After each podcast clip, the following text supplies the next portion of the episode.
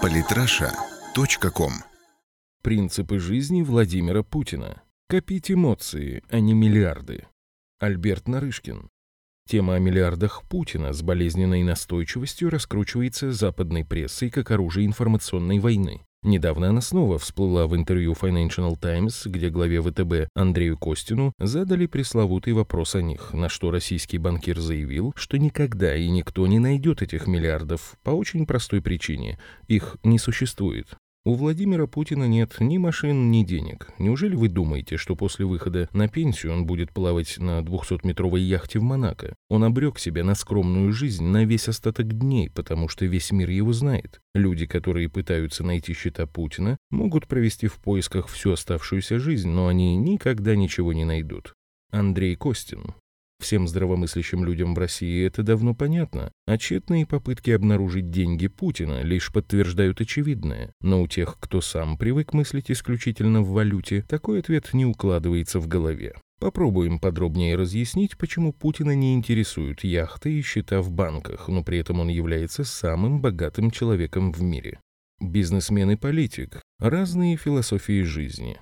Первым делом неплохо бы наконец усвоить, что политики и бизнесмены – это совершенно разные профессии, даже совершенно разные типы личности, с разными приоритетами, установками и целями. У них интересы в жизни разные, и нет ничего хуже для государства, когда эти вещи перепутаны, и политик начинает заниматься бизнесом, а бизнесмен лезет в политику. Популярный еще с ельцинских времен лозунг «Я для себя денег заработал и для страны заработаю», который в разные времена разные люди провозглашали, так или иначе видоизменяя его, не работает совершенно. Ярчайший до боли в глазах пример того, что не надо бизнесмену лезть в политику, находится перед нами и называется «киевским режимом». Украина за 25 лет своей незалежности докатилась как раз примерно до такого состояния, в котором Россия пребывала в 2000 году, когда все предполагали, что вот еще год-два и все, страны не будет. Стоит только посмотреть на разницу между тем, что из себя представляла Россия всего через два года правления Путина, и тем, насколько быстрее покатилась в пропасть Украина под руководством олигарха Порошенко, который, в общем, является не глупым бизнесменом, но стал ужасным президентом. А некоторые у нас до сих пор еще полагают, что президентом в России может быть Ходорковский. Пример Украины, которая показала, что бывает со страной, когда к власти приходит олигарх, их ничему не учит. В этом смысле Путин, если имеет деловую хватку, то это хватка, как было принято говорить в советское время, крепкого хозяйственника. Владимир Владимирович является собой довольно редкий образец рафинированного политика. В наше время их почти не стало. Чиновники есть, а таких политиков, какой была Маргарет Тэтчер, пусть и враг России, каким был генерал Деголь, мало. Пожалуй, Путина можно сравнить по масштабу личности и по характеру с Андреем Громыко, тоже выходец из простой рабочей семьи, 28 лет проработавший занимавший на посту министра иностранных дел СССР Громыко, во многом и создал не только Советский Союз как одну из двух величайших сверхдержав, но и он со всей его огромной структурой, которая уравновешивала существование той двухполярной системы. По большому счету он был одним из создателей той архитектуры мироустройства, которая крепко стояла более двух поколений и ушел с работы обычным по тем временам персональным пенсионером, которому полагалась дача, транспорт, отдых, связь, медицинское обслуживание и многое другое, но только в пользование, а не в собственность. Примерно такое же будущее ждет и Путина. Но главное, что Путин – это человек с идеей одновременно высокой, почти недостижимой, но при этом конкретной. Подобно Громыко, он каждый день много лет подряд работает над тем, чтобы Россия была наверху этого мира, а не болталась внизу, где она оказалась после правления Горбачева и Ельцина. Ежедневно, как святой Франциск Осиский, мотыжит он участок, отведенный Богом. Действие не олигарха, а национального лидера, Говоря о разнице между политиком и бизнесменом, приведем сразу простой пример. Что сделал Путин в первые же годы своего правления чуть ли не в первую очередь, и что немедленно рассорило его с цивилизованным миром? Что моментально обозначило разницу между поведением бизнесмена и поведением политика? Путин отменил грабительские соглашения о разделе продукции СРП в области нефтедобычи, по которым российская нефть юридически переставала быть таковой немедленно после ее добычи из скважины и продавалась по столь низкой цене, что, отдавая ее всю, Россия еще оставалась должной. Те, кто говорят сегодня о нефтяной игле, видимо, забыли, как в начале первого президентского срока Путина в собственности России, по сути, вообще не было никакой нефти. Но не по причине низких цен на нефть. Они-то как раз тогда уже подросли, а из-за того, что при Ельцине были подписаны контракты на таких грабительских условиях, что западные партнеры получали на российской нефти сверхприбыли за счет России. Сегодня, выучив все уроки 90-х, мы понимаем, что Запад грабил Россию так, как он грабил все свои колонии на протяжении предыдущих веков. Такой была для Российской Федерации знаменитая ельцинская свобода, по которой сегодня принято в определенной среде лить слезы. И именно тут мы находим пример поведения, который отличает политика от бизнесмена. Что сказал бы бизнесмен? Он сказал бы очевидную вещь. «Господа, я тут неким образом президент страны, которую вы грабите. Так что давайте договоримся, какая доля прибыли, которую вы снимаете с этого бизнеса и выводите из страны, причитается мне за то, что я тихо сижу и вам не мешаю». Вот тогда при таком поведении у Путина действительно появились бы счета с миллиардами, за которые его легко затем можно было поймать и не позволить ему перечить воле США, проводя суверенную российскую политику. При примерном поведении такие миллиарды не вызывали бы никакого интереса у западных СМИ. Помогать в ограблении своей страны в пользу Запада – это очень уважаемая и поощряемая Западом работа. За это претензий не бывает. Примером таких глав государств, которые тихо сидели, не мешая Западу грабить свое население, а сами потихоньку становились миллионерами и миллиардерами, полным-полно. Путин же решил замахнуться на самое святое, что есть у Запада, на основу их демократии. Нет, не права человека, это всего лишь инструмент, удобный для оказания давления на неугодные режимы. Больше всего Запад дорожит деньгами, прибылью. И Путину бы простили какие угодно прегрешения со свободой слова, как закрывают глаза на деспотию арабских монархий, если бы только он разрешал и дальше грабить российскую нефть. Но нет, президент как суверенный руководитель разорвал те самые грабительские СРП. Затем, кстати, заключил новые, но на справедливых условиях. В очередной раз напомнив миру один из афоризмов Бисмарка. Не надейтесь, что единожды воспользовавшись слабостью России, вы будете получать дивиденды вечно. Русские всегда приходят за своими деньгами, и когда они придут, не надейтесь на подписанные вами иезуитские соглашения, якобы вас оправдывающие. Они не стоят той бумаги, на которой написаны, поэтому с русскими стоит или играть честно, или вообще не играть. Отто фон Бисмарк. Это было решение не олигарха, который все меряет категории личной выгоды, но поступок именно политика. В мировой политике давно была известна цена таких поступков. В 50-е годы прошлого века в Иране примерно то же самое сделал Масадык, добиваясь пересмотра договоренностей по распределению прибылей компании British Petroleum и национализации нефтяной промышленности Ирана. Чем кончилось? США немедленно и при активном участии британских спецслужб разработали план переворота, осуществленного в августе 1953 года. Масадык был смещен со своего поста и заключен в тюрьму. Через три года он был освобожден и посажен под домашний арест, где и находился до своей смерти в 1967 году. Так что и Путин, и весь мир понимали, чем грозит подобное поведение, совершенно не соответствующее логике бизнесмена, озабоченного личными счетами в иностранных банках. И, разумеется, Гром не замедлил грянуть.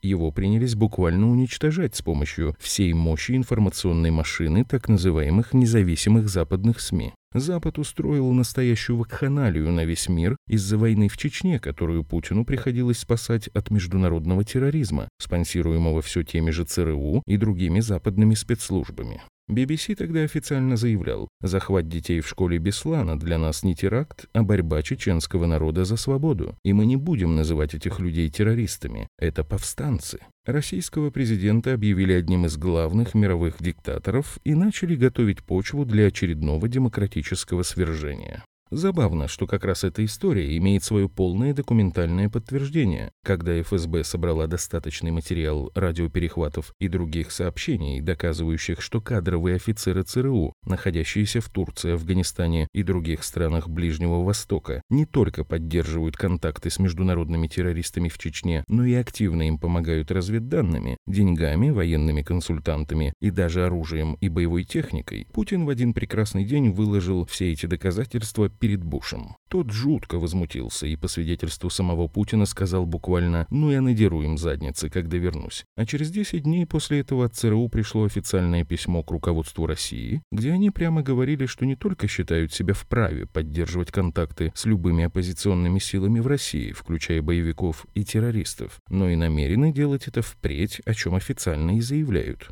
Опять же возникает вопрос, стал бы олигарх, озабоченный своими миллиардами на иностранных счетах, переходить дорогу ЦРУ и вступать с ними в клинч или нет?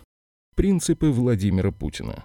Чтобы понимать мотивацию Владимира Путина, необходимо оглянуться на самое начало его президентского пути и вспомнить обращение гражданам во время своей первой инаугурации 7 мая 2000 года. Там прозвучали слова, которые на весь последующий период определили характер его президентства и все, что он сделал на своем посту. При этом стоит отдать должное. За все время ни разу не возникло оснований упрекнуть его в том, что он не сдержал своего обещания.